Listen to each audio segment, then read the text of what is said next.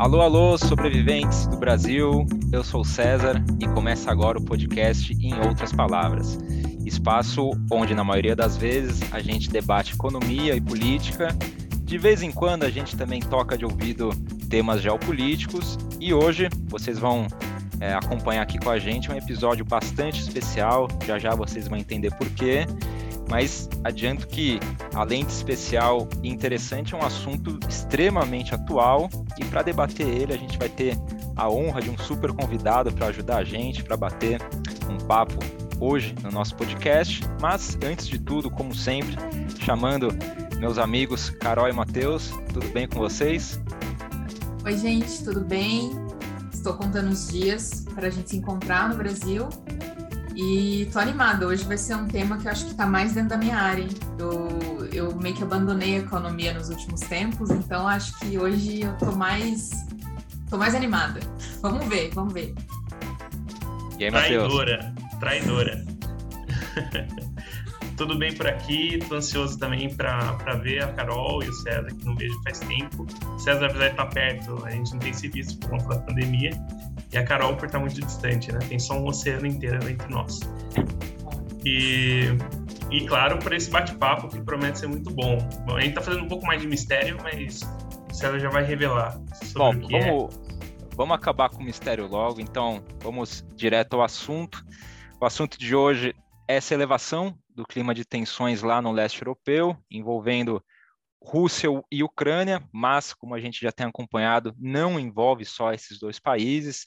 Esse clima, digamos assim, beligerante já perpassa o noticiário mundial, influencia na dinâmica de algumas regiões do mundo, também interfere na rotina de algumas lideranças internacionais. E aqui no Brasil, pelo que a gente já tem visto aí, muita gente já esfregando as mãos, já preparando o melhor arsenal que o Brasil tem, que é a indústria de memes, né? A gente já vê alguns memes sobre o leste europeu pipocando aqui e ali, mas chamando aí para a roda de conversa, para o campo de batalha no dia de hoje, o Vicente Ferraro. Como vai, Vicente? Prazer tê-lo aqui. Como é que vão as coisas? Boa noite. Gostaria de agradecer o convite, me sinto muito honrado. E muito obrigado a Carolina, ao César e ao Matheus por por ter essa oportunidade de, de, expor aqui um pouco da minha pesquisa, um pouco dos meus estudos. Legal, Vicente. Você sabe que a gente estava conversando em off antes da gravação, já era um desejo nosso gravar sobre assunto geopolítico. Em algumas semanas já esse tema do leste europeu vem escalando bastante, é um tema necessário para a gente é, botar em questão. A gente tem bastante ouvinte pedindo para a gente gravar sobre isso. E sobre o Vicente em especial, eu estava um dia, até contei para ele essa história, a gente tava, eu estava particularmente lendo um pouco sobre o assunto, vi uma entrevista dele lá no portal da CNN, achei bem legal, joguei essa ideia lá para o grupo, a gente decidiu chamá-lo e ele, muito gentil, muito legal, nos respondeu e está aqui hoje com a gente. Mas antes de falar do assunto, Vicente, o que, que você conta para nós? Como que você entrou? O que, que você pesquisa? Com o que, que você anda analisando esse tempo todo? O que, que você tem para contar para a gente a respeito desse tema que a gente vai tratar? Você já viu o Putin de perto, Vicente? Você já encontrou com ele?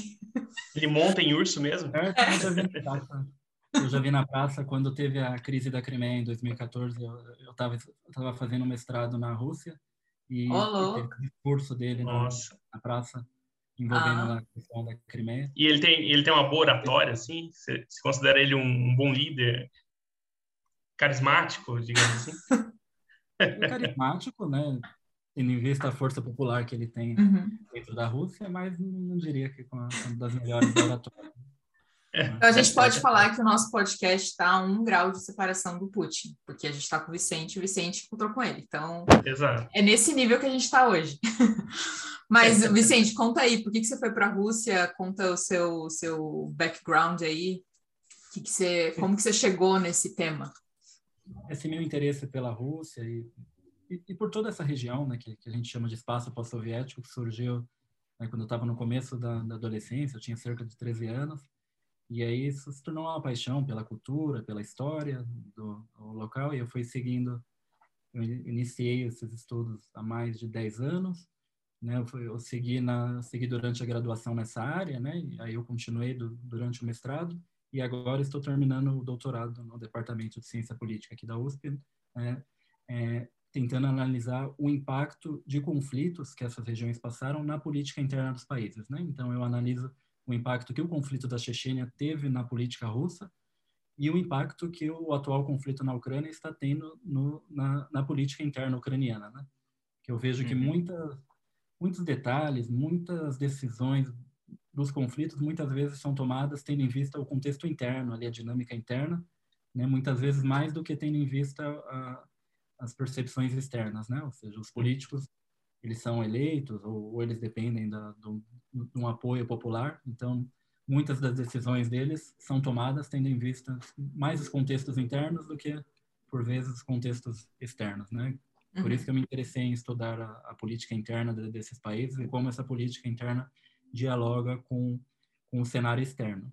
Mas o, o meu interesse, então, surgiu assim há, há, muito tempo, né? E só depois que eu, que eu terminei a graduação que eu tive a oportunidade de conhecer a região, né? consegui uma bolsa na uma universidade chama Escola Superior de Economia de Moscou, né? Eu fiz o mestrado em ciência política lá, uhum. e aí eu fiquei no total de, de, três anos na Rússia, é, dois anos Legal. foi na, em, em, Moscou nessa universidade onde eu fiz o mestrado e em um ano numa cidade chamada Belgorod, que é na fronteira com a Ucrânia, que lá eles têm um curso, eles têm um curso de língua russa, né? Um, faz um curso de um ano ali. Uhum. E, e, aí, e aí, como eu morei ali nessa região de fronteira, eu tive a oportunidade de, de conhecer um pouco da, da Ucrânia também, né? Eu fui algumas vezes ali.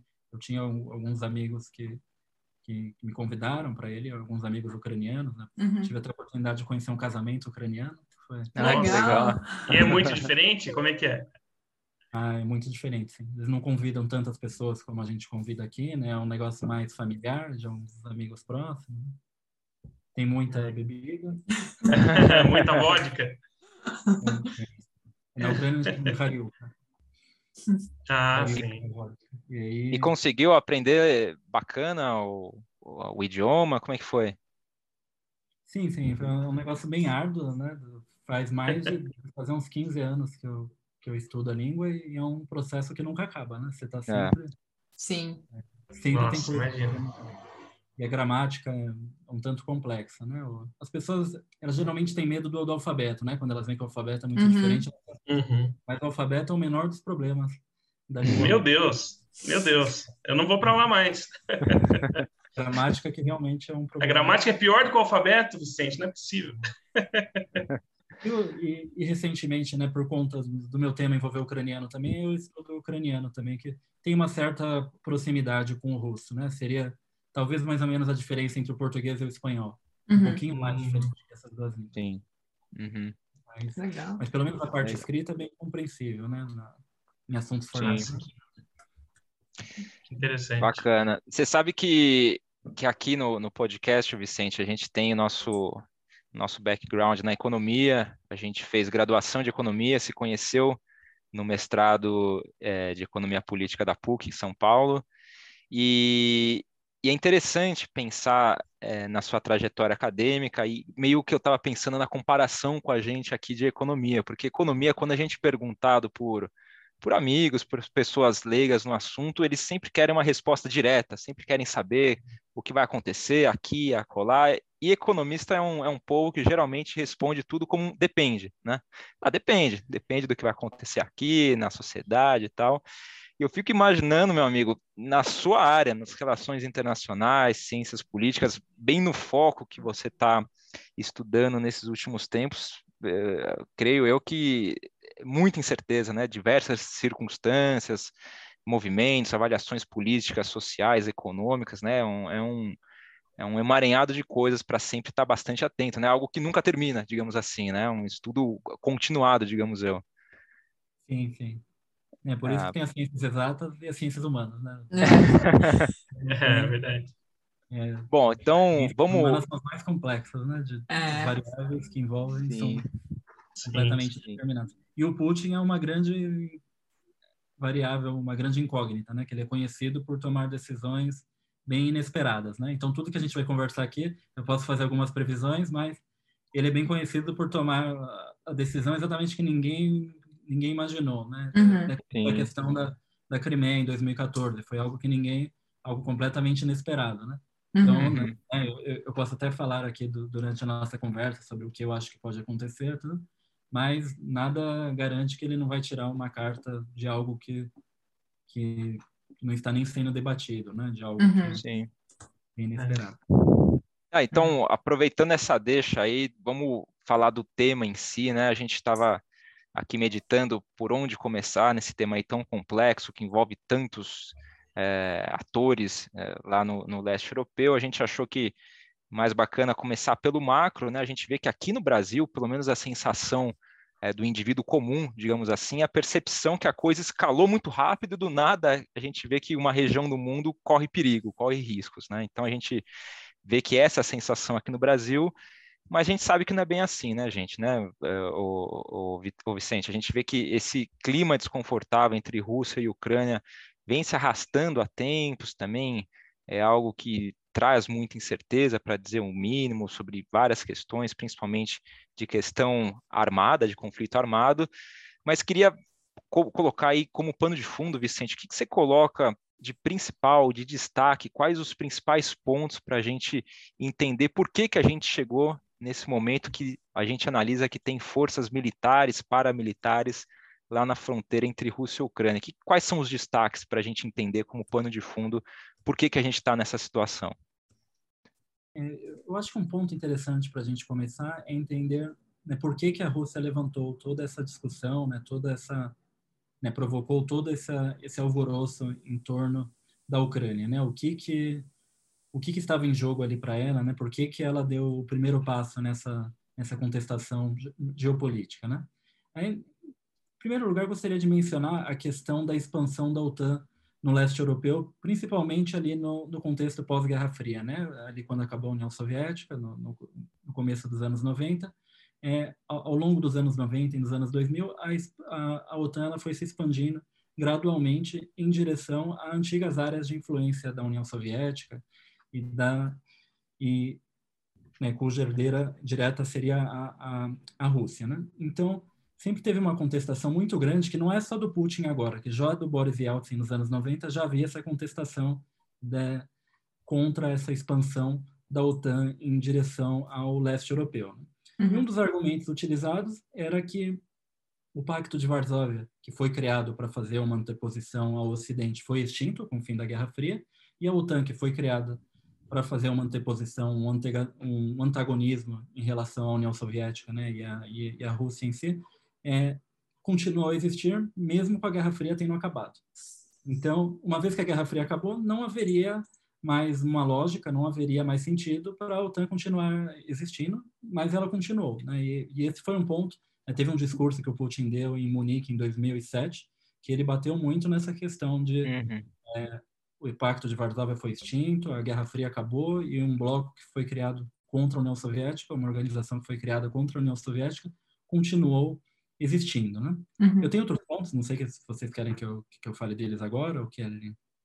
Não, acho que você pode, acho que você pode colocar. A, é, a ideia, eu acho que até para a gente, para os ouvintes, é assim, o que você precisa saber para entender esse conflito, porque é o que o César estava falando, eu acho que para a gente, né, que, que ciências políticas, estou me incluindo agora porque eu tô, entrei nessa área há pouco tempo, é, não é só o momento, né? Tem toda a história e vai só adicionando, né? Não tem, dependendo do assunto, e normalmente não tem exclusão, né? Não, isso aqui resolveu, a gente tira. É muito raro isso acontecer, então só vai Ô, Vicente, O, interessante dessa história de Rússia e Ucrânia, quando eu comecei a estudar, que eles remontam lá aos anos 800, 900, que era um povo só, né? Lá da, de Kiev, que deu origem aos povos. Então, se a gente for voltar lá atrás, fica que nem aqueles podcasts de 5, 6 horas, né? É. Mas pode do, seguir. O Estado russo foi na Ucrânia, né? A, a, é isso que, que, que, gera um debate, né? A uhum. primeira capital da Rússia foi a cidade de Kiev, né? Kiev. Que é a capital da, da Ucrânia, Kiev. E, uhum. e essa foi a primeira capital, né? E aí teve a invasão do, dos mongóis. É, a Rússia ficou ocupada, né? principalmente essa região ali que pegava parte da, da Rússia europeia e da Ucrânia essas regiões ficaram ocupadas pelo, pelo Império Mongol. E aí a rebelião contra os mongóis, ela se iniciou a partir do Principado de Moscou. Aí foi aí que Moscou ganhou força, né, ganhou preponderância sobre Kiev, né, que antes Kiev era o centro e aí depois a, a expansão do, dos mongóis ela foi coordenada por pelos pelas elites de, de Moscou, né, pelo Principado de Moscou e por isso né, foi ali que Moscou adquiria uh, uma preponderância mais central. Sim. É, o, o, o, eixo se transfere ali de, de Kiev para Moscou, né, nesse momento. Interessante. Mas é interessante, né, que o Putin, né, principalmente recentemente, ele contesta muito o fato de de a, de a Ucrânia existir como um país independente, né, porque a, a ideia de Ucrânia teria sido uma construção artificial feita durante a União Soviética, né? Porque a União Soviética, o que que aconteceu, né? Após a Revolução Russa, já sabendo que que a, a, o Império Russo poderia sofrer com separatismo, poderia sofrer com movimentos nacionais, que foi o que aconteceu com o Império Austro-Húngaro e, e, o Império Otomano. Uhum. É, o, os, os bolcheviques, quando assumiram o poder, eles pensaram que eles tinham que resolver essa questão nacional, essa questão étnica, uhum. porque ou a, a, União Soviética, um Estado socialista de libertação dos povos, seria considerado um império, como uhum. os outros, ou é, iria sucumbir com, com, com separatismo. Né? Então, eles criaram uhum. é, essa divisão em repúblicas, eles dividiram o território do Império Russo em, com bases étnicas. Né? Então, eles viram lá onde tem o povo onde tem o povo turco, eles criaram, eles usaram antropólogos para classificar, obviamente teve muita muitos traços arbitrários aí nessa definição, uhum. mas esses, é, com base em critérios, critérios étnicos, a, as regiões foram divididas em, é, em repúblicas, né? Uhum. E, e, foi aí que criou-se a Ucrânia como no, no, território mais ou menos o que é hoje, né? Depois alguns territórios foram incorporados. Uhum. Né? Nesse momento, após a Revolução Russa, algumas regiões, né, como a Finlândia, que, que era no Império Russo, a Polônia, elas deixaram de fazer parte do, da, da Rússia, né, que, uhum. veio a Soviética, e a União Soviética, é, é, esse modelo que é chamado de etnofederalista, né, que as uhum. regiões são divididas em critérios étnicos, foi criado em 1922. Né? Então, a Revolução Russa foi em 1917, e aí, tentando resolver esse, essa questão étnica nacional, eles se dividiram em repúblicas para dar a ideia de que não era o império, as regiões não estavam à força, uhum. mas elas tinham autonomia. E aí é interessante que nos anos 20 até houve um processo de é, de, de, autonomia cultural muito grande, né? Ou seja, a, foi criada a Ucrânia ali, por exemplo, e, e para administrar aquela região é, deveria ter lideranças que falavam a língua ucraniana, que que que, que tinham uma ligação com a cultura local, tudo. Uhum. antigamente no Império Russo geralmente eram russos que administravam é, é, eram russos que administravam, uhum. tinham muita influência na, nas decisões, né? Então eles tentaram dar uma uma, uma autonomia a essas novas regiões, né? De autonomia cultural. Isso nos anos 20, né? Depois, nos anos 30, Stalin acabou reverter, acabou revertendo muitas dessas políticas de autonomia cultural, né? Ah, essa essa política que eu mencionei nos anos 20, por exemplo, na, na Ucrânia, chama ucranização, né? A Ucrânia, que era muito russificada pelas ah, uh -huh. do, do, do, Império Russo, né? Tinha uma política uma política étnica pró-Rússia muito grande. Uhum. É, então, nos anos 20 passou por um processo ao contrário, né? Uma, uma ucranização da Ucrânia, né? Mas essa essa, desculpa te interromper, essa isso que você está contando é interessante porque, por exemplo, quando a gente olha para até para essa parte, esse conflito em 2014, toda a relação com a Crimeia, é, quando a gente olha para o povo, né, os conflitos que estavam acontecendo na população, tirando um pouco a elite política, tem muito essa questão de identificação, né? Quem se identifica como russo, mesmo dentro da, do território ucraniano, e, e quem já está mais pra, perto de Kiev, que daí já não se identifica, né? Já, já quer mais estar perto da Europa. Então, é uma uhum. coisa sutil, né, de, de se discutir esse, esse processo cultural de dar autonomia, mas que faz muito sentido. Inclusive, eu estava uhum. ouvindo num outro podcast o host falando, também estavam falando sobre esse assunto, e ele falando que ele conhece uma pessoa que mora nessa região, acho que talvez deva ser onde você morou perto, que é um amigo dele, que mora na Ucrânia, mas aí nessa parte da fronteira, e que o cara se identifica como russo. Tipo, se você fala com ele, ele fala que ele é russo, porque a vida dele tá uhum. ali, os produtos, tudo que ele consome é, é da Rússia. Então, esse aspecto cultural é bem importante, né? Uma coisa que a gente não vê discutindo, né? Deve ser mais um dos elementos que compõem todo o conflito, né? Que a gente não, é. não leva em conta, mas faz todo sentido. Complementando até na né, própria Crimeia, eu acho que o principal argumento da Rússia é que a população é russa. A população quer é. ficar com a Rússia. Uhum. É, então, uhum. isso é, deve ser um elemento chave para a geopolítica da região. Sim. É, isso, né? isso tem uma relação com essa construção dos anos 20, né? Essa ideia que os bolcheviques tiveram de, de, de garantir a autonomia cultural, de, de, desmontar o Império Russo no sentido imperialista de uma imposição, uma imposição russa às diferentes regiões. Né? Então, eles deram essa questão da, da, da autonomia e criaram um conceito, criaram institucionalizaram um conceito que é chamado de etnonacionalismo.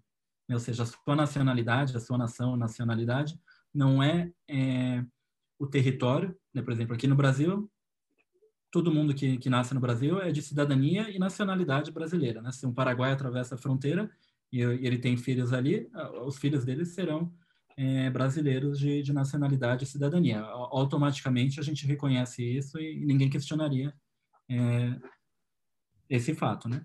Mas é, nessa região, né, principalmente com essa construção, com essa institucionalização do etnonacionalismo pelos pelos bolcheviques, é, a sua nacionalidade passou a ser não o território, mas a, a, mas a sua etnia, a sua etnia, a etnia que você herdou da sua família, né?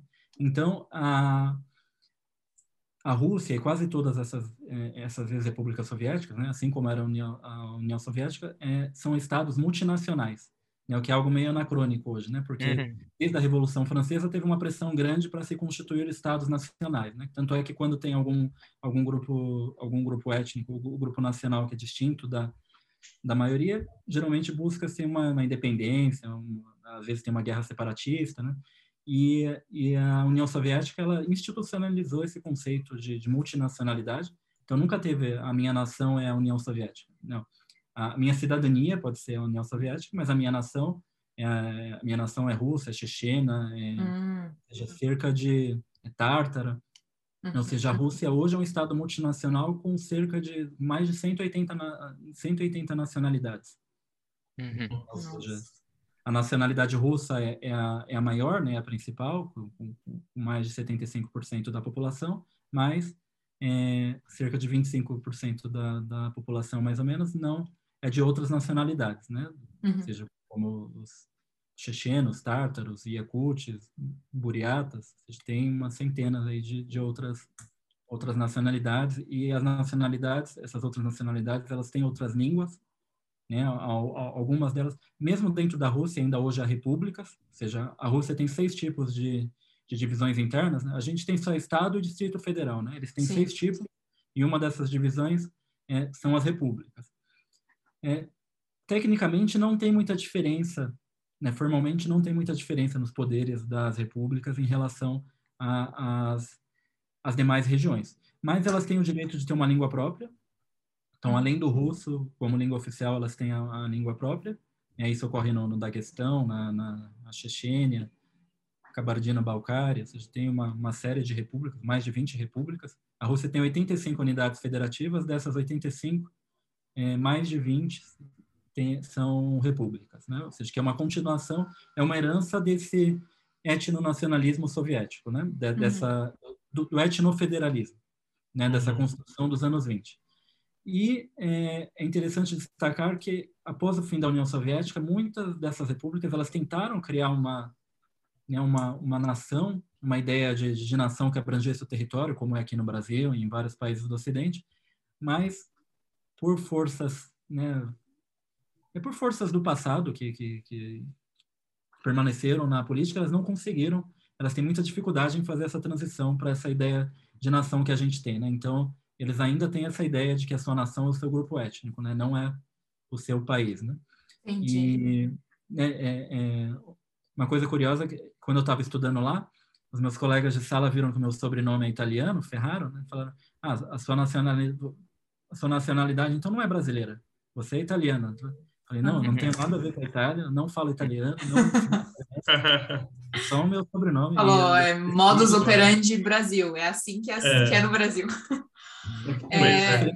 Pensei só um detalhe. Como que pode querer aprender outra língua já tendo que aprender russo como a primeira? É muita coisa. Esse povo é. não bate bem, não é possível. É. É um país muito complexo. Ô, Vicente, é. isso que, que você está falando de, desse todo esse histórico aí e curiosidades, eu nem sabia que tinha essas repúblicas dentro da Rússia. Eu vou, vou te fazer uma pergunta, e aí também não sei o que os meninos vão, vão achar, é, mas é uma das que eu fiquei pensando. A gente começou falando da OTAN, né, e dessa questão que está no jornal, acho que é o argumento mais presente, até porque também foi o que a, a Rússia alegou recentemente, de que ah, a gente está colocando nossas tropas porque a OTAN está invadindo o nosso lado, vamos colocar em, né, em outras palavras. Mas aí você tocou agora no assunto da Ucrânia, eu fiquei pensando, você acha que entre esses motivos que a gente não sabe que está na cabeça do Putin, né, que só ele sabe, você acha que esse é, medo da Ucrânia de repente se tornar uma, um, um Estado independente, democrático, é uma coisa que talvez passe pela cabeça dele e é um dos motivos pelo que ele também tem se tentado né, colocar as tropas e falar, olha, eu ainda estou no controle, porque eu fiquei pensando se talvez isso não é uma ameaça de que se a Ucrânia se tornar totalmente independente e democrática, por estar tão perto da Rússia, pode ser uma ameaça, ainda que pequena, mas para o território russo, né? Porque vai ser meio que assim, é possível ter uma vida melhor do que tem aqui, com democracia e talvez com o apoio de outros players que a gente vai falar mais para frente, Estados Unidos, não sei.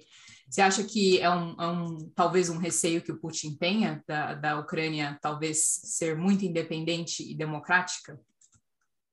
Sim, sem dúvida. É, como eu disse no, no começo, eu me interesso muito sobre esse, esse impacto. É, é, é um, dos, um dos principais focos da, da, da minha tese de, de, doutorado, é como esses conflitos impactam a política interna, né, a política doméstica. Né?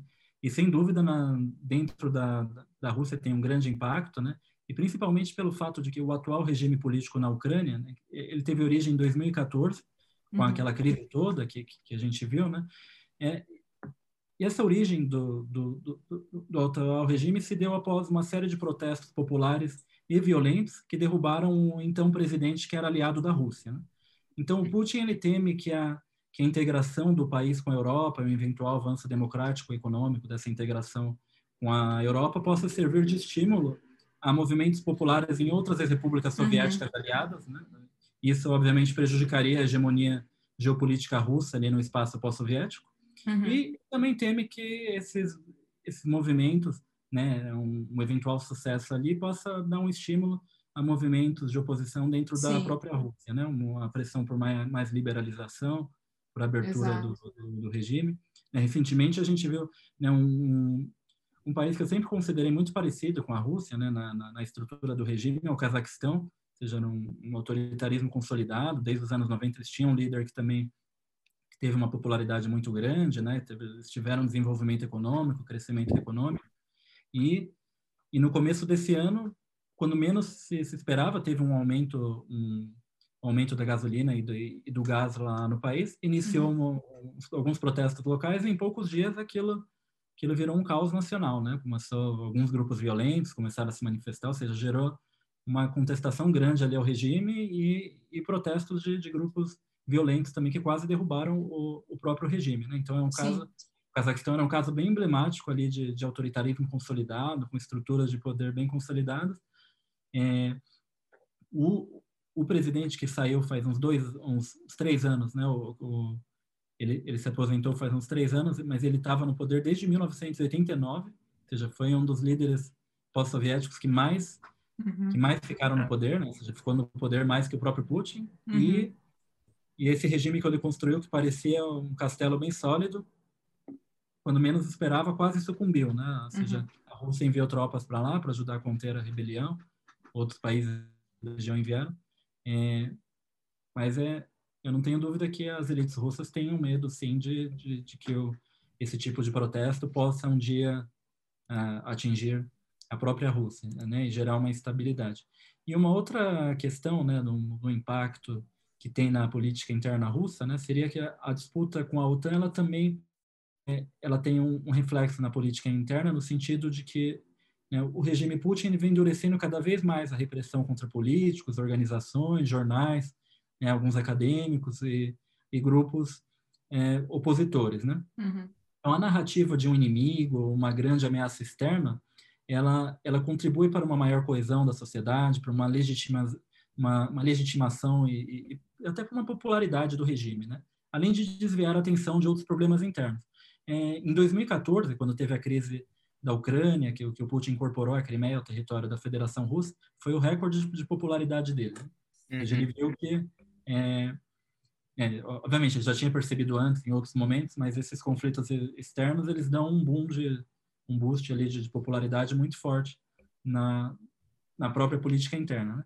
E tem setores militares de, de, segurança que também se beneficiam politicamente com a crise, né? Ou seja, uhum. tem mais voz, mais influência, né? Então, é, esse discurso de ameaça externa, de, de, de, que a Ucrânia é governada hoje por nazistas, de que os uhum. valores liberais do Ocidente são destrutivos. Então, vai se formando aí uma, uma ideologia que desde o do, do, do, início do governo Putin vinha se formando aí um discurso mais conservador é, e um discurso que, que liga muito a esse de que a Rússia tem que se unir contra a ameaça externa e nisso acaba utilizando isso acaba sendo utilizado como um fator de legitimação do regime, né? E alguns alguns membros de oposição muitas vezes são acusados de serem traidores, agentes estrangeiros, né? Tem uhum. alguns canais que, que alguns canais de, de, de, oposição, alguns jornais, por exemplo, eles recebem o título, eles têm que ver inscrito uh, embaixo do nome deles, é, agente estrangeiro. Né, que na Rússia tem uma conotação muito negativa, né, pelo histórico da, da Guerra Fria, né? Sim. Uhum. Tem até um instituto de pesquisa de opinião pública muito conceituado aqui, né, que, que é muito, as pesquisas deles são muito respeitadas, né? Chama Instituto Levada e ele foi ele foi catalogado pelo Ministério da Justiça lá na Rússia como agente estrangeiro, né? Então, é, toda vez que sai uma Nossa. matéria, alguma coisa assim, vem embaixo é, essa organização Nossa. foi classificada como agente estrangeiro. Nossa. Então, Uau. Caramba! Incrível. Então é interessante isso. ver como tem é, esses conflitos têm um impacto, né? Eu acho que muitas vezes eles têm uma motivação até mais interna ali de garantir uhum. uma coesão popular, uma legitimidade do regime do que do que até mesmo externa. Né? Sim. Mas, Você acha que a popularidade do, do, do Putin hoje tá, tá alta? Como que tá no, no patamar, na sua opinião? Desde 2018, a popularidade... Em 2018, a popularidade dele já tinha sido prejudicada um pouco pela questão da reforma da Previdência lá. Assim como aqui uhum. foi um é. tema que lá também gerou, e isso atingiu ali, né, a gente vê ali uma queda na popularidade dele logo ali. Né? É, é, aí, com o Covid, a questão do Covid também prejudicou a, a popularidade, né? Tem, foi meio caótico ali o que se ia entrar lockdown, se não ia, então foi acredito que todos os governos acabaram sendo impactados de uma maneira ou de outra e pelo no início Sim. do Covid, o impacto econômico que teve. Mas a questão é que é, no ano passado a popularidade dele estava em um dos em um dos momentos mais baixos, né? Aí, aí tanto é que veio aquelas reformas constitucionais, algumas reformas que foram feitas na Constituição Russa, fazia muito tempo que nenhuma reforma constitucional era feita, né? Nenhuma reforma estrutural significativa. E aí fizeram essas reformas né, no momento ali que o regime estava um pouco enfraquecido, né, que a popularidade dele estava um pouco fraca, né? Mas, é... é... Oi, desculpa. Não, não, pode continuar, Vicente, fica à vontade. Não, eu ia falar um pouco da, da os discursos externos, né, como que ele é ameaça, né, como ele vê a percepção de ameaça externa, mas acho que a gente pode continuar debatendo. Não, é, é, era exatamente isso. Eu ia começar a falar um pouco principalmente dos países da OTAN da Europa, né? essa questão olhando para o mapa. Se a gente for pegar, pelo menos a minha percepção, a gente estava conversando esses dias, que parece que a galera está batendo um pouco a cabeça de como tentar desescalar essa história toda, amenizar um pouco, reduzir a tensão. Se pega, por exemplo, a França, o Macron está tentando ir pela via diplomática, está tentando conversar com a Rússia. Por outro lado, o Reino Unido está um pouco mais duro, né? A gente vê que pelo menos está com um posicionamento mais duro, mais próximo, como a gente bem sabe, dos Estados Unidos. A Alemanha, um governo novo, né? Um, um novo chanceler, agora não tem mais a Merkel, então a gente vê que a percepção que eles estão tentando tirar um pouco, um pouco o corpo fora disso. Então, eu queria que você meditasse até falando dessa questão externa de como esses principais países europeus fazem parte da OTAN podem contribuir para essa situação para o bem ou para o mal, né? Como é que pode é, esse papel da, desses países principais da Europa numa resolução é, desse clima de tensão? O que, que, que você visualiza a respeito disso? É, o Reino Unido, como você bem disse, é um, né, tem uma posição mais alinhada dos Estados Unidos, né, inclusive é um, eu diria que é um dos maiores incentivadores ali de jogar fogo na, na, na fogueira ali, né, porque eles, eles vendem, eles estão ajudando a, a, Ucrânia com armas, né, eles têm, têm um plano conjunto de, de, de unir alguns países ali do, ali do leste europeu, é um projeto, um projeto do Reino Unido, né, que, que nem envolve os Estados Unidos, é um projeto dele ali uhum. é, de contenção da Rússia ali dentro da Europa, mas sem dúvida é, é, a França também tem um papel ali mais ou menos moderador, né? Tanto é que a, a, a, uma das primeiras conversas que se tornaram públicas essa semana foi é, a conversa do Putin com Macron, né? Dele comentando a, a resposta que os Estados Unidos deram a, a, as reivindicações da Rússia. Ou seja, foi engraçado que a, o, o, o, comentário do Putin veio através de uma conversa. É, o comentário do Putin em relação a essa carta de resposta dos Estados Unidos veio através de uma conversa com Macron. Né? Ou seja, isso mostra que, que ele é sem dúvida um canal de diálogo ali. E, e a Alemanha, né, que também que eu vejo que seria o, o maior contraponto moderador ali, né? É, é mesmo porque a Ucrânia é o, é o, país que mais depende ali do gás russo, né? É, é interessante observar que a Ucrânia, a, a Alemanha né, a Alemanha é um dos que mais dependem do, do, do gás russo, e é interessante observar que a Alemanha tinha outras fontes de energia, né, como a nuclear, mas por uma questão é, uma questão ideológica, ambientalista, eles, des, eles desativaram muitas usinas nucleares, né? Aí tem uhum. tem até uma contestação na, na, na, Alemanha hoje que isso não devia ter sido feito porque tornou a Rússia tornou a Alemanha mais vulnerável ao gás russo, né? Sim. E né, então, a Alemanha tem esse papel mediador por diferentes fatores, né? mas principalmente por ser um dos maiores compradores do gás russo. É, a Alemanha enviou algumas mensagens contraditórias, né? por exemplo, ela se, ela se recusou a enviar armas para a Ucrânia. É, os Estados Unidos vêm anunciando aí que gostariam que, se houver uma invasão, a, a, Rússia deve ser desligada do sistema SWIFT de pagamentos é. internacionais. É, a Alemanha deu algumas sinalizações de que ela é contra esse, esse tipo de, de retaliação contra a Rússia.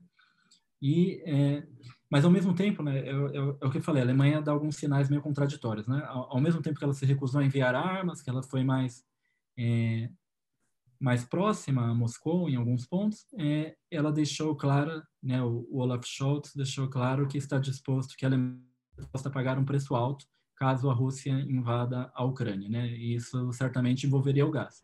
Seja pelo que eu vi, a Alemanha enviou 5 mil capacetes, pelo que eu vi, né? Então, não sei se é simbólico enviar capacete, que é mais de proteção do que de ataque, né? Não sei se pode é. pensar dessa é. forma. E 5 é. mil capacetes, não sei se é muita coisa também, né, Vicente? É, então, achei meio, não, meio é. caído esse é. número aí, né? Tipo assim, vamos mandar alguma coisa para não ficar chato. Vamos mostrar que a gente está por aqui, né?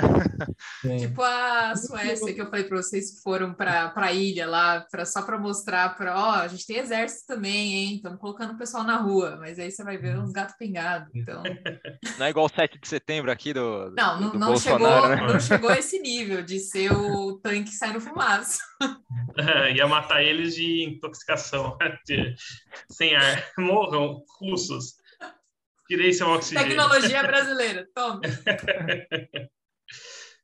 E tem um é. gasoduto, né? Um gasoduto que ficou pronto recentemente. Ele ainda não foi colocado em é. operação. É um gasoduto que liga a Rússia à Alemanha, né? Chama Nord Stream 2. E é, é, é, engraçado que é um gasoduto que contorna a Ucrânia, né? Porque antigamente o, um dos principais gasodutos que abastecem a Europa atravessa a Ucrânia, então tinha muita esse gasoduto ali era usado como barganha, né? A própria Ucrânia ameaçava fechar quando tinha disputa com a, com a Rússia, né? Então criaram esse uhum. gasoduto alternativo que exatamente meio que diminuindo o poder de barganha da Ucrânia, né? Um gasoduto que contorna a Ucrânia, que, que passa por fora da Ucrânia, né? E, e, e deram a Alemanha né, finalizou que esse gasoduto pode sofrer sanções caso haja uma invasão, né? É, eu acho, acho que as principais é, sanções são essas mesmo, né? Primeiro, o corte de, de comércio, né? E a remoção do sistema financeiro. É, você vê mais alguma outra possibilidade de medida que poderia ser adotada em caso de uma invasão? Ah, algo que a, que a Rússia sentiria muito? Sei que essas já são bem importantes. A gente vê até no preço das commodities, né? O petróleo está disparado por conta disso. É, o, é, um, é um risco muito grande para a própria Rússia e para a própria Europa. Você acha que tem alguma outra coisa? Que eu acho que não vai ter um conflito militar de fato, né? É, eu acho que o desligamento do sistema SWIFT já seria bem radical, assim, no né? uhum. isso foi usado, teve um precedente, foi utilizado contra o Irã, e isso tem um impacto muito grande na, na, no comércio exterior, né? Isso dificulta muito. A Rússia criou o próprio sistema dela de pagamento, já que isso vem acontecendo um dia, mas acho que cerca, se não me engano, cerca de 20% da, da, da balança comercial dela utiliza esse, esse outro sistema que, que ela criou, né? Uhum. É, isso do eu gás, acho, né? eu acho que... Ah, pode falar, Vicente. É que a Rússia, ela depende do, do, dos rendimentos do gás também, né? Não é uma relação, não é um favor. Exato. Só, é. É, Exato. o que eu ia falar, que eu acho que também, se for pensar é, como está a Europa hoje, né, de que cada um também tem o seu interesse, né, esses grandes players. Então, por exemplo, o Macron, ele está mais diplomático, mas é porque ele tem eleição e ano que vem é, é ele que assume o, a presidência lá do, do Conselho da União Europeia e a popularidade dele não é alta na França, né? Então ele não está com a eleição ganha. Então acho que ele tem outras coisas para se preocupar também. E aí uhum. tem essa questão da, da Alemanha de que vou dar uma resposta, mas ao mesmo tempo também dependo. Então, acho que no fim, se vir, se vir a acontecer um conflito, isso aí a gente vai saber no final do episódio com o Vicente, se vai acontecer ou não. É, deixa é, pro final, vamos segurar. É, mas acho que é. tem Segura chance da, da, desses players acabarem se unindo, talvez, porque cada um tem um problema, mas é, não tem como focar 100%. Tipo, eu não vejo o Macron comprando um conflito, sendo que pode ser que ele não ganhe a eleição, entendeu? Então, acho que está todo mundo meio que 50%, assim, dou uma resposta, mas não vou me envolver. Mas por serem é, todos membros, pode ser que num eventual conflito, aí eu acho que até uniria mais a Europa do que está agora. Porque agora acho que está bem fragmentada, cada um com seu próprio interesse. Mas acho que até seria meio que união, porque daí eu acho que eles se uniriam, né? Acho que não teria... Inimigo comum. É o Exatamente. efeito do, do Putin também, né? É um inimigo comum externo. Exato. E eu acho que é um dos incentivos também do, do Reino Unido estar tá tão agressivo lembrando da situação do Boris Johnson lá, né, com pressão para a queda dele. Então, é. o conflito com a Rússia cair. ajuda. É. é. acho que não, já passou. Acho que é exatamente isso que eu ia falar, Matheus. Acho que ele tinha, tudo que tinha que fazer, tinham que ter feito quando pegaram as fotos. Acho que agora é, é. é. tarde. Mas é realmente é um motivo é, para ele também não pisar, não pisar em falso, né?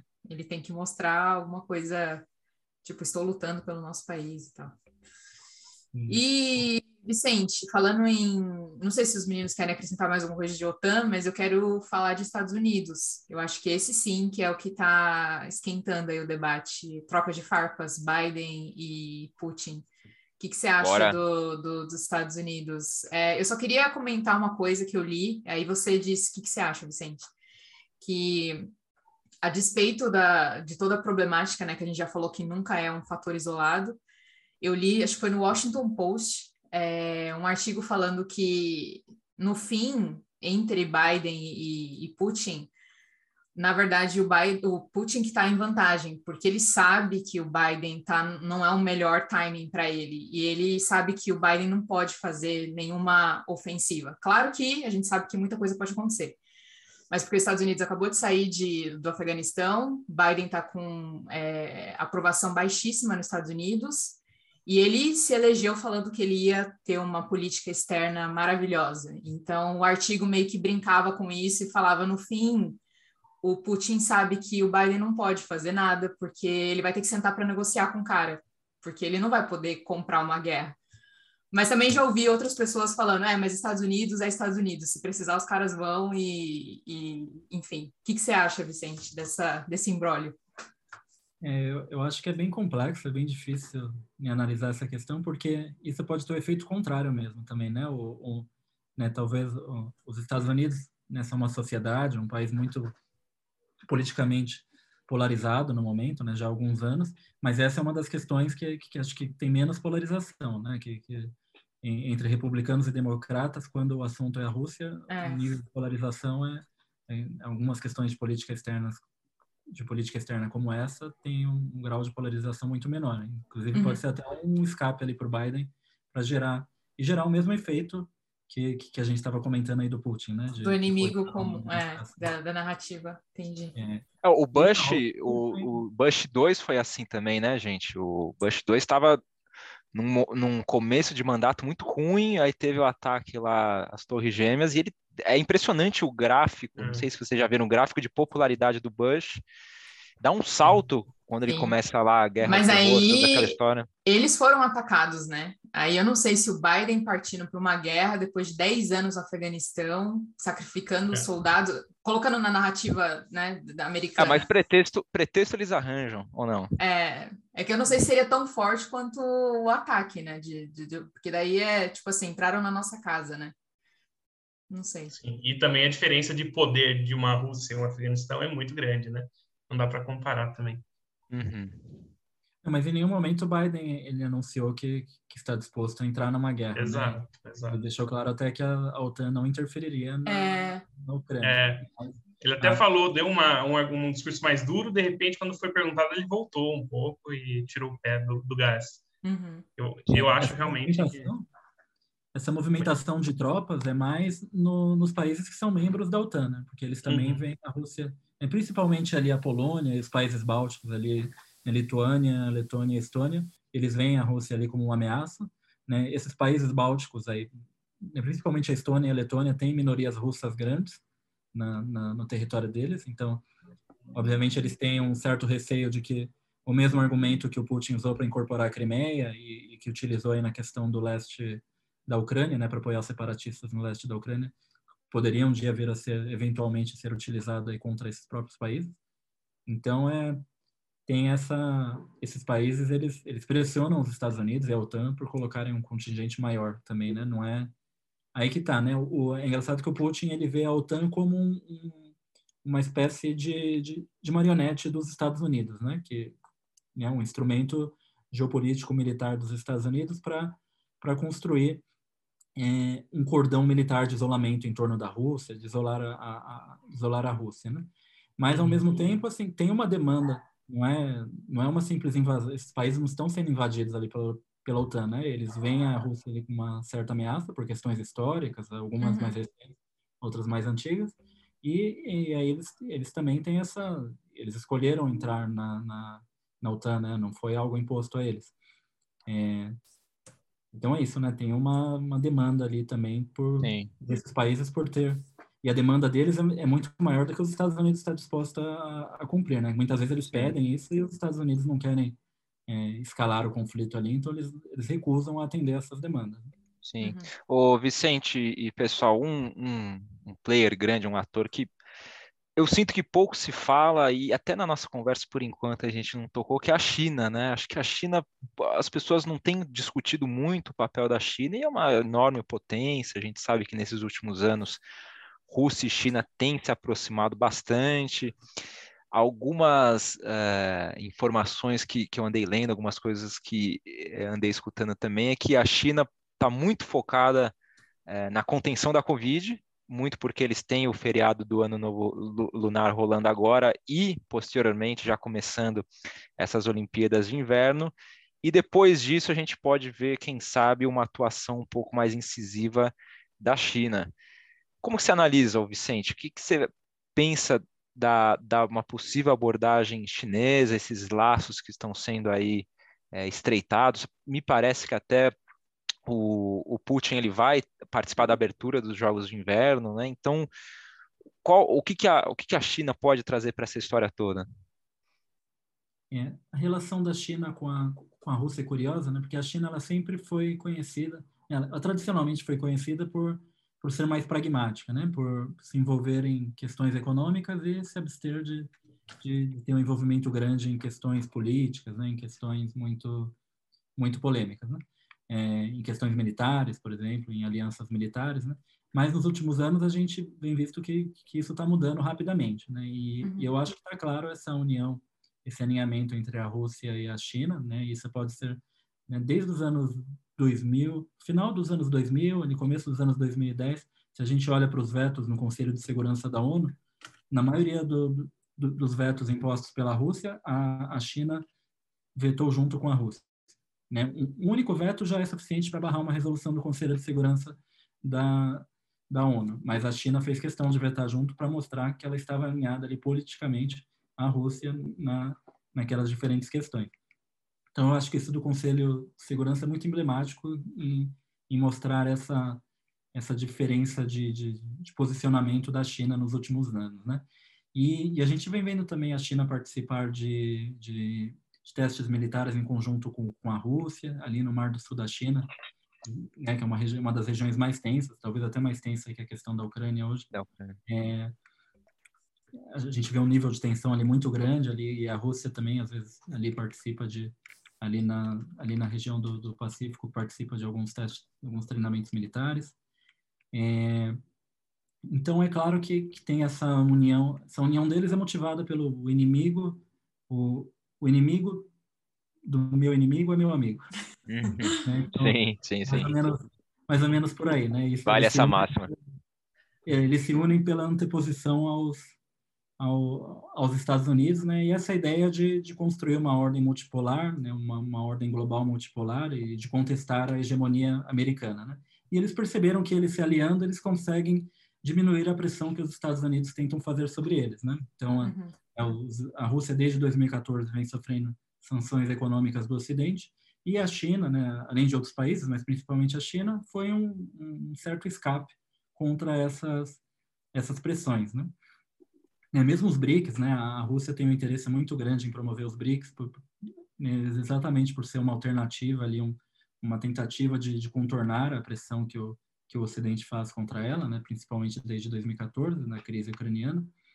E, e a China também vê essa aproximação né, militar com a, com, com, a Rússia como algo que, que pode ser positivo para ela para ela negociar ali a questão, o problema de Taiwan, né, porque, querendo ou não, os Estados Unidos está tendo que lidar com, com dois problemas gigantes agora, a Ucrânia e Taiwan. Né? Imagine se, se, se, os dois combinam de, de, fazer uma invasão ao mesmo tempo, né? A Rússia, essa é uma situação que inimaginável, né? Mas meio hipotético. Né? Como que os Estados Unidos conseguiria reagir se houvesse uma, uma invasão russa na, na, na Ucrânia ao mesmo tempo que a China invadisse Taiwan? Né? Seria os uhum. Estados Unidos estaria sem seria algo coordenado e de difícil reação. Né? Uhum. E a China é hoje o maior adversário geopolítico dos Estados Unidos, né? acho que mais que a Rússia mesmo. Então, é, é, engraçado que essa questão da Ucrânia parece que até ajuda a tirar um pouco o foco ali das tensões no Mar do Sul da China.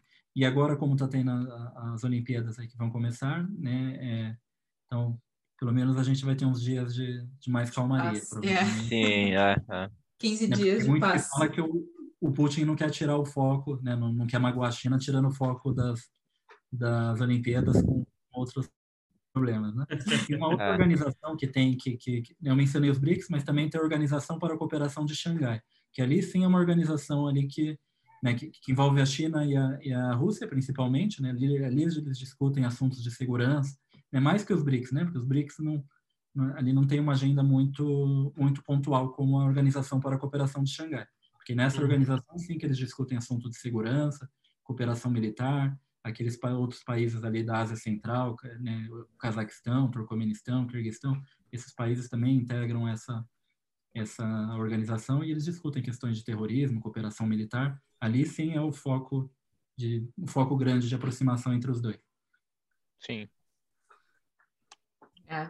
E eu não sei se o Matheus não, quer colocar falar, algum outro player, porque eu queria perguntar de um player que esse sim ninguém está falando. A gente falou de é. China, Estados Unidos, países da OTAN e outros europeus, e Brasil, além dos memes. é, vocês acham que qual que é o impacto para a gente? A gente não precisa ficar preocupado? A gente já tem os nossos problemas? Esses são, são bem maiores que o, que o Putin, será? O Bolsonaro maior que o Putin? Em termos de problemas, lógico, não de liderança. O que, que, você acha, Vicente, que a gente... Porque o que o César colocou, né? A gente tem essa impressão que no Brasil, eu, é, a gente recebe tudo de uma vez, né? Parece que do nada as tropas apareceram lá e o conflito vai, o conflito vai começar. E a gente estava até conversando, eu e o César, como em parte isso é por conta da nossa distância geográfica, política, né? A gente não, não fala tanto sobre Rússia e Ucrânia, a não ser quando tem algum conflito, né? A gente fala quase todo dia sobre Estados Unidos, mas não é tão comum na, na, na grande mídia. E aí fica essa pergunta: a gente, qual que é o efeito para o Brasil disso, ou consequência, ou ainda não, não teremos, não sentiremos? Será só uma marolinha para gente? O, o, primeiro efeito eu acho que é o que a população mais teme, que é a subida do, da gasolina. Da gasolina. Da gasolina. que nos últimos é. meses, com atenção, a gasolina né, os especialistas da, da, da, área de economia falam que o, o, a subida da, da, gasolina está relacionada a, a, a, essa tensão lá envolvendo a Rússia, né, nessa questão de cortar o gás, fornecimento de gás para a Europa, né, eventualmente. Então, é, o primeiro impacto é o que, que a população mais teme, né, subir, disparar o, o, o preço da gasolina, né, que uhum. já há algum tempo tá, tem uma tendência de alta e que, que reforçou no, no fim do ano passado.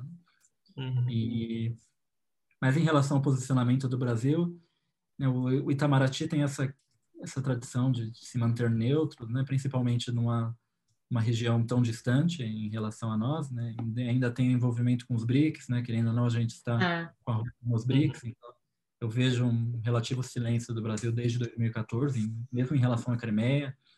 Você vê que o Brasil todo o tempo se manteve em silêncio ainda no contexto atual, eu acho que o Bolsonaro tem uma certa admiração pelo Putin, né? Que talvez o sonho dele era ser um, era ser um Putin. E... Não tem urso no Brasil, né? Aí não dá. É, é, Bolsonaro tá putinho que não tá igual o Putin. e os dois têm em comum a, né, uma ideologia conservadora, né? Eu vejo que a, a esquerda no Brasil tem uma, um certo apego ao Putin, mas é, ele é um líder conservador, né? Ele tem um, um discurso bem conservador, bem, né? Eu entendo assim esse, o interesse que a esquerda tem em relação a ele por ele fazer uma anteposição aos Estados Unidos. Mas quando a gente olha no, no âmbito do, da política, de, do, de diversos posicionamentos dele, ele é um líder conservador, né? E isso talvez gere uma certa sintonia por parte do Bolsonaro. Sim. Mas Sim. eu acho que se houver uma invasão, é, eu acho que vai haver uma pressão muito grande dos Estados Unidos e, e, e mesmo de alguns países europeus para o Brasil se posicionar de maneira mais enfática. Uhum. Então, eu acho que agora o Brasil vai ficar em silêncio, mas se de fato ocorrer uma invasão, né, é, que eu acho pouco provável, né, mas se de fato ocorrer uma invasão, é, haverá uma grande pressão do, dos aliados, né, do, dos Estados Unidos, e querendo ou não, a gente está na esfera de influência americana, é, então haveria uma grande pressão para um posicionamento mais enfático, assim. Uhum. E, e, Vicente, já que você, você falou que você não considera uma invasão, meio que já caminhando para o final do nosso episódio, o que você visualiza para as próximas semanas, próximos meses? Vai continuar esse jogo de empurra? Vai aumentar o clima de tensão? Morde, assopra? E quem sabe lá na frente não tem guerra e as coisas vão se apaziguar por si só? Ou você enxerga, sei lá, algum tipo de acordo? Como, o que, que a gente pode esperar? Sei lá, aciona aí tua, tua bola de cristal. O que, que pode acontecer nesses próximos capítulos dessa situação? Em primeiro, é, eu acho que é, eu acho que não há motivos, né? Eu não acho que há riscos de, de um conflito, né? Por diferentes motivos, né? Eu vou elencar uhum. alguns, né? Só para a gente poder discutir, não sei. É, uhum. Eu acho que, em primeiro lugar, essa seria uma guerra fratricida né, entre dois povos com laços históricos, e isso teria um impacto alto em vítimas civis, militares, e deixaria um legado negativo para o Putin. Né? Ou seja, isso é algo que ele não quer, né, ficar conhecido como alguém que iniciou é, uma guerra contra um povo que é considerado irmão, né? Ali seria uma guerra entre irmãos, praticamente. Uhum. É, em segundo lugar, acho que diferentemente das regiões mais pró-Rússia, né, que, que, que, são hoje as regiões que, que não estão sob o controle do governo ucraniano, é, né, como aquelas regiões ali do Donbass que, que estão em guerra, numa guerra separatista, é, uma invasão em larga escala, ela abrangeria regiões ucranianas que, vem, que já veem a Rússia de maneira negativa, né? Ou seja, a ação russa ela contaria com pouca legitimidade local. Enquanto essas regiões aí que são separatistas hoje tinham alguma legitimidade, eram regiões mais pró-Rússia, se houver uma invasão de grande escala na Ucrânia seria uma invasão sem qualquer legitimidade por forças locais, né? ou com uma uhum. legitimidade muito baixa. Em terceiro lugar, eu vejo que, como a gente já discutiu né, um pouco, os custos econômicos seriam muito altos para as diferentes partes envolvidas. Né? A Rússia poderia vir a ser desligada do, do sistema SWIFT de pagamento, né? o que debilitaria o comércio exterior. É, o fornecimento do gás poderia ser interrompido, que prejudicaria o abastecimento. É, e essas seriam medidas excepcionais de, de, retaliação pouco almejadas, né? uma vez que após o primeiro impacto, os Estados Unidos e a Europa eles perderiam um instrumento de influência sobre o Putin. Né? E, ao mesmo tempo, a Europa poderia recorrer a meios alternativos de abastecimento energético, de maneira que a Rússia, que a Rússia perderia é, uma importante fonte de recursos de, financeiros de, de, influência política sobre a Europa. Então, os dois lados perderiam a alavanca de, de influenciar na política um do outro. Né? É, em quarto lugar, eu vejo que uma guerra elevaria a percepção da Rússia como uma ameaça para vários países próximos e vizinhos. Uhum. Então, tem projetos de integração regional né, que são promovidos por Moscou ali e seriam vistos com suspeita pelos vizinhos, né? e, ao mesmo tempo, Estados-membros da OTAN poderiam aumentar o, o contingente de militares norte-americanos, como já vem como já vem acontecendo, de certa maneira. Então, é engraçado que uma invasão que teria a intenção de afastar a OTAN das fronteiras russas, ela teria feito o contrário, né? Ela combinaria uma presença ainda maior da OTAN na próxima das fronteiras russas. Né?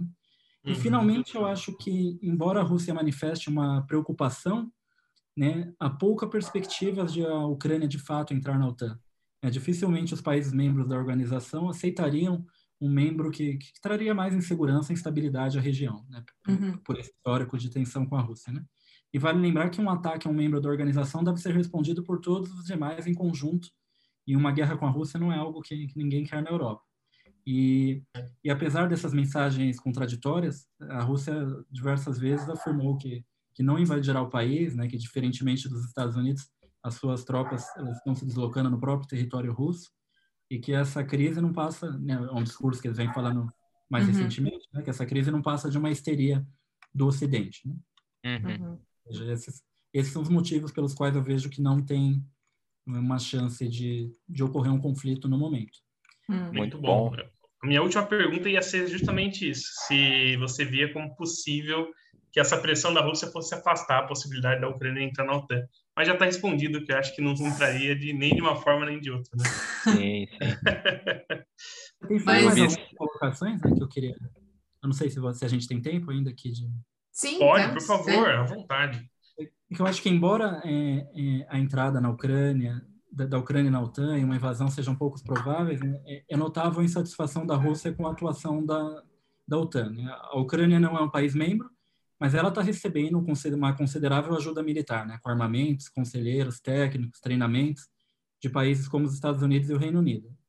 É, recentemente, drones militares comprados na Turquia, né, pela Ucrânia, foram utilizados na guerra contra os separatistas no leste, né, separatistas que são apoiados pela Rússia.